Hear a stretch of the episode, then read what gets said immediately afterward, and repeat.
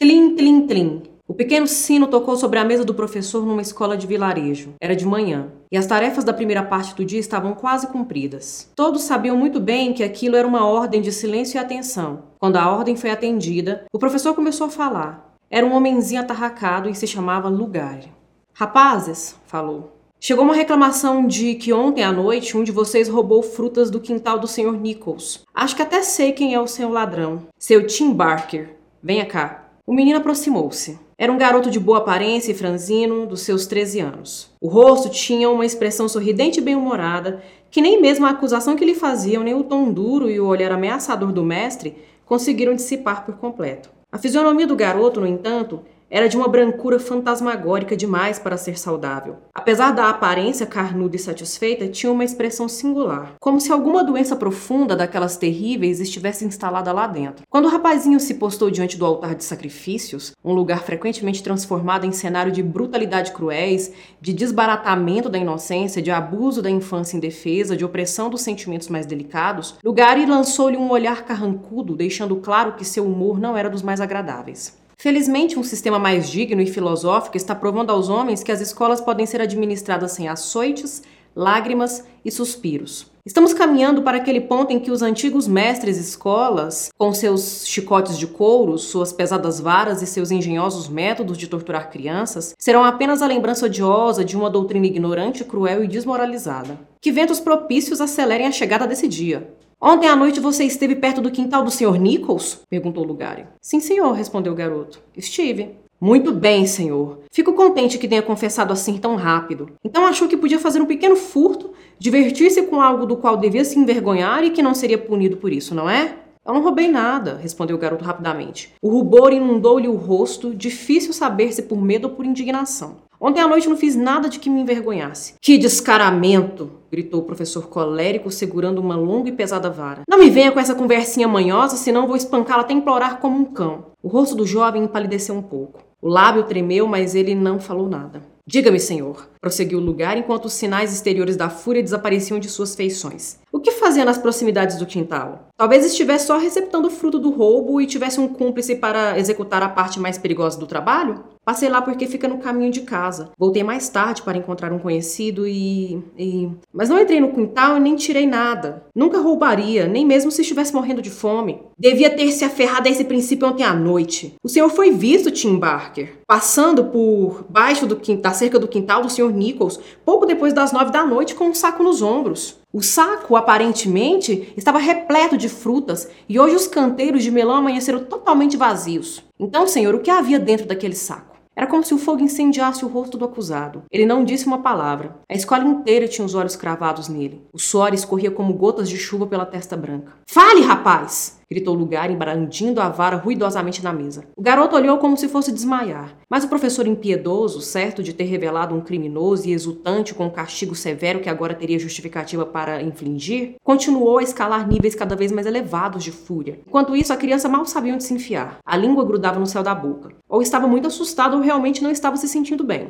Estou mandando que fale! Lugar brandou, bradou novamente com voz de trovão. A mão empunhando a vara elevava-se acima da cabeça num gesto muito significativo. Não consigo, senhor, disse o pobre camarada debilmente com a voz rouca e gutural. Falo numa outra, numa outra hora.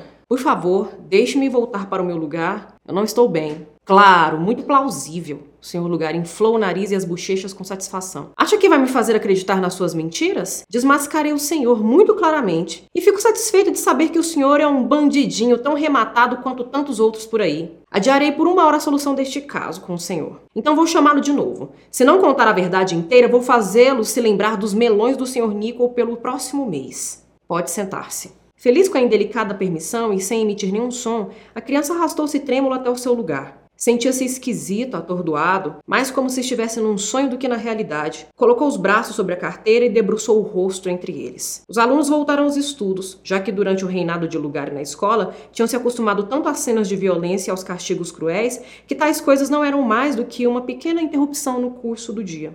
Enquanto corre o período de uma hora, vamos esclarecer o mistério do saco e da aproximação de Barker do quintal na noite anterior. A mãe do garoto era viúva, e os dois viviam com os recursos mais escassos. O pai morrera quando ele tinha seis anos, e o pequeno Tim era uma criança macilenta e mofina, que ninguém acreditava que viveria muitos meses. Para surpresa geral, a pobre criança sobreviveu e parecia recobrar a saúde, assim como crescia e ganhava boas cores. Isso devia-se aos préstimos gentis de um médico eminente que tinha uma propriedade nas redondezas e se interessara pela família da viúva. O médico disse que Tim talvez superasse a doença, mas tudo era incerto. Tratava-se de uma enfermidade misteriosa e imprevisível, e não seria de admirar se num momento de aparente saúde o menino fosse repentinamente levado. No princípio, a pobre viúva correu em constante preocupação, mas passaram-se muitos anos e nenhum dos males iminentes caíra sobre a cabeça do garoto. A mãe parecia confiante de que ele viveria, para ser o apoio e o orgulho da sua velhice. Os dois lutavam juntos, felizes, resistindo à pobreza e ao desconforto, sem ficarem se lamentando, poupando um ao outro. Com seu temperamento agradável, Tim conquistara muitos amigos no vilarejo,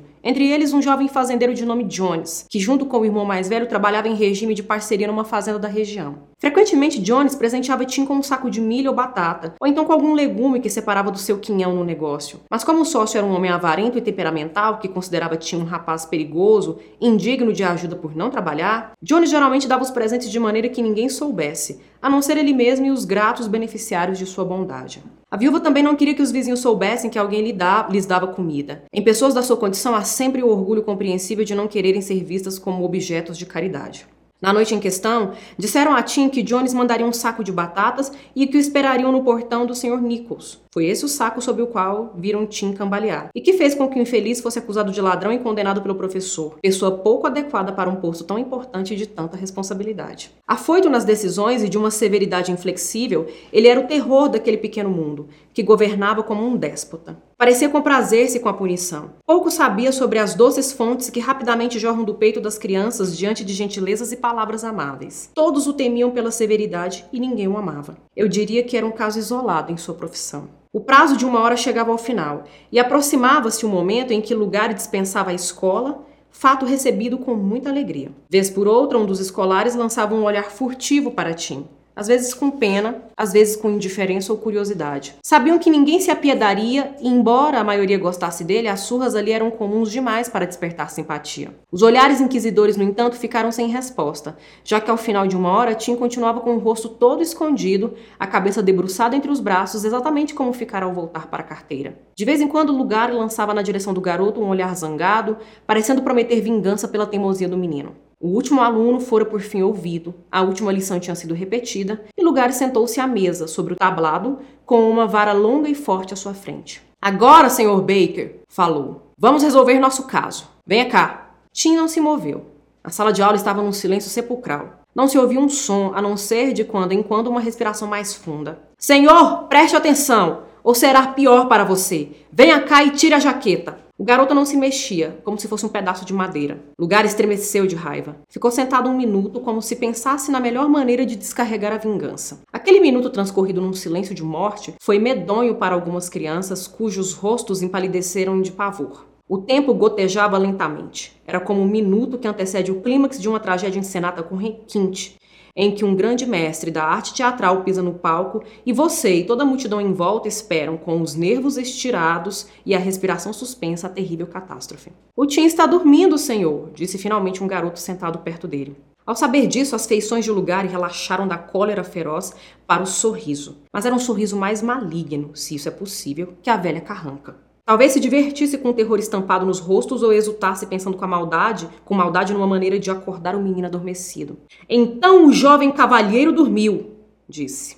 Vamos ver se achamos alguma coisa para fazer cócegas nos seus olhos. Não há nada como extrair o melhor de uma história ruim, meninos. O maroto parece não se preocupar com uma suinha de nada, já que nem isso é capaz de mantê-lo acordado. Lugares sorriu de novo ao fazer essa observação. Pegou a vara firmemente e deixou o seu lugar. Com passos mansos e furtivos, atravessou a sala e postou-se ao lado do infeliz. O garoto continuava incônscio da punição iminente. Talvez estivesse em sonhos dourados de juventude e prazer, ou num lugar distante no mundo da fantasia, sentindo prazeres que a fria realidade não pode oferecer. Lugar ergueu a vara bem acima da altura da cabeça e com a mira exata e a experiência adquirida em longa prática, desceu-a sobre as costas de Tino uma pancada forte, que parecia suficiente para acordar um homem congelado da letargia mais profunda. Rápidas as pancadas se sucederam. Sem esperar o efeito da primeira ferida, o desgraçado usou seu instrumento de tortura primeiro num lado das costas do garoto, depois no outro, e só parou ao final de dois ou três minutos por pura exaustão.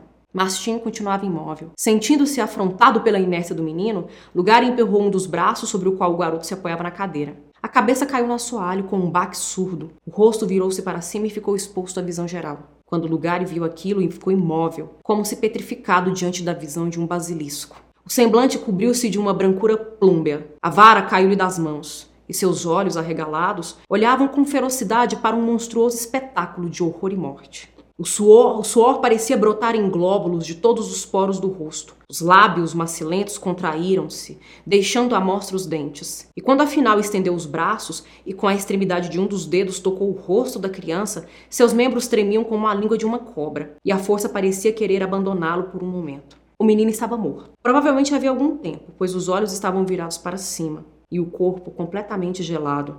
A morte estava na sala de aula e Lugari açoitaram um cadáver.